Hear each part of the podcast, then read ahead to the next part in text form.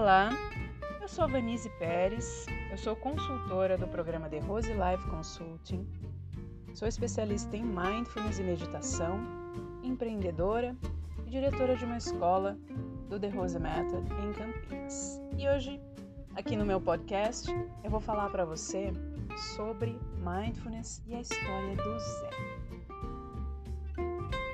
O Zé, num belo dia, né, num belo domingo de manhã, se programou para cortar a grama do seu jardim. Porém, já tinha três meses que a sua máquina estava quebrada.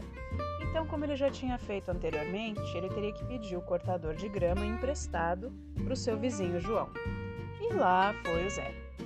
Acontece que no trajeto de 20 metros até a porta da casa do João, esses pensamentos começaram a vir na cabeça do Zé.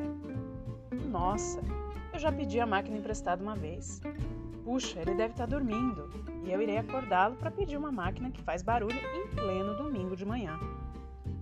Ninguém quer perturbação no domingo de manhã, é claro que ele vai ficar bravo comigo e não vai querer me emprestar a máquina.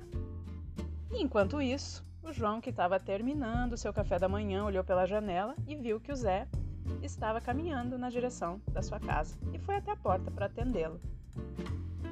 Assim que o Zé tocou a campainha, o João vizinho, atendeu com um bom dia, bem animado e um sorriso super acolhedor. Mas, sem nem perceber a saudação do amigo, Zé já respondeu: Quer saber? Eu não preciso do seu cortador de grama, eu não vou cortar a grama e atrapalhar o seu domingo com tanto barulho. Pode fazer o que você quiser com a sua máquina. E lá foi embora o Zé, emburrado, bravo, furioso, por algo que ele mesmo criou, que só existia sua própria cabeça. E o João em pé, sem entender nada do que tinha acontecido. A realidade? O João também tinha se programado para cortar a grama nesse dia e, como ele sabia que a máquina do Zé estava quebrada, ia se oferecer para cortar a grama dele também. Você percebe aqui o que, que aconteceu nessa história? Todo aquele pensamento aleatório, desconexo e antagônico o Zé, ao que o Zé queria gerou nele um comportamento nocivo e que não correspondia à realidade. E uma das formas de atuação de mindfulness é estar atento o tempo todo aos seus pensamentos, para que você não se deixe entrar num viés equivocado. E olha só, isso aqui é importante. Pensamentos geram sentimentos. Sentimentos geram ações. Estar atento aos seus pensamentos é um dos primeiros passos para a prática de mindfulness. Deve ser lembrado e treinado sempre, o tempo todo. Assim como você deve manter constância e disciplina se você quiser, tiver, se você quiser ter um, um corpo com músculos. Né? Então, esses mesmos requisitos são necessários para o treinamento da mente. Agora que você conhece a história do Zé, analise e Reflita aqui comigo.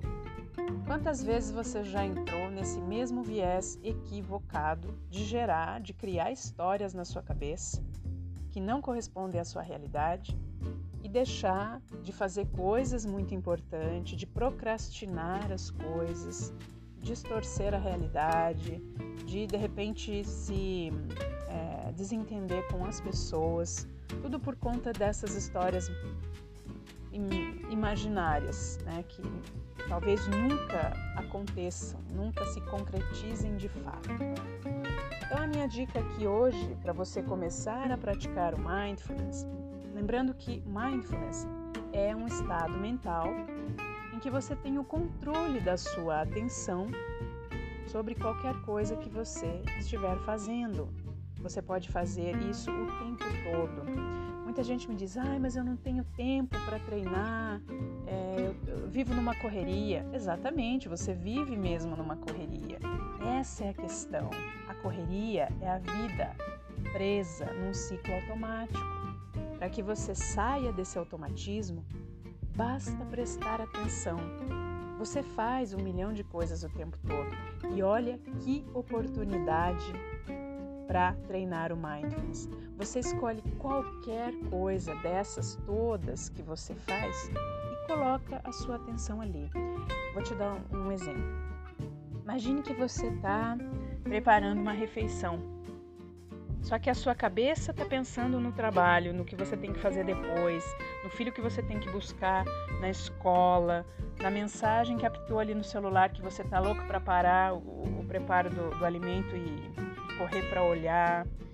É, de repente é, é, um outro apito sonoro que chega da, de um e-mail importante que você estava esperando receber. Ou seja, é muita informação. Então, qual é melhor decisão a se tomar. Fazer uma coisa de cada vez, colocar a sua atenção ali. Por que, que vamos pensar nesse ato de preparar o alimento? Por que, que muita gente ama comer comida caseira?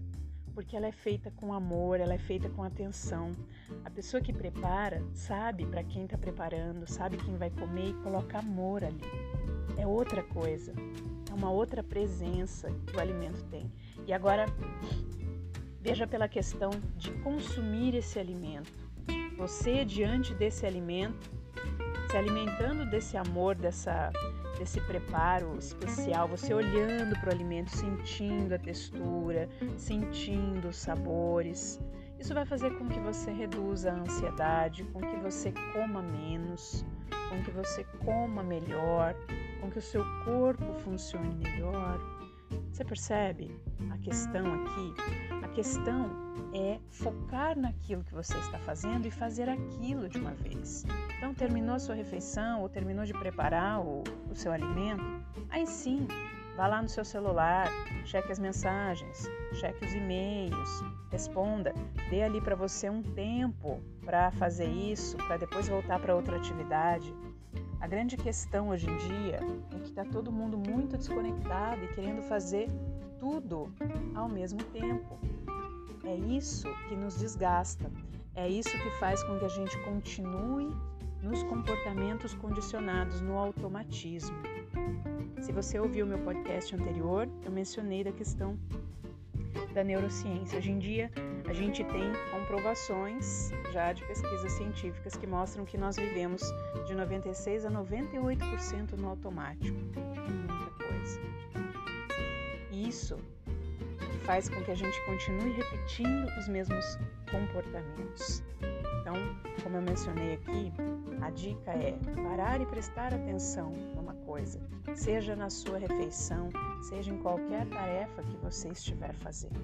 Tá? Observe isso ao longo do seu dia e comece a perceber se faz sentido para você essa história do Zé. Comece a observar o seu padrão de pensamentos. Se você também fica gerando essas histórias. E quando elas surgirem, procure não se conectar com elas. Simplesmente faça o que tem que ser feito. Imagine o Zé indo na casa do João e pedindo a máquina emprestada. Imagine a interação bacana que ia ter.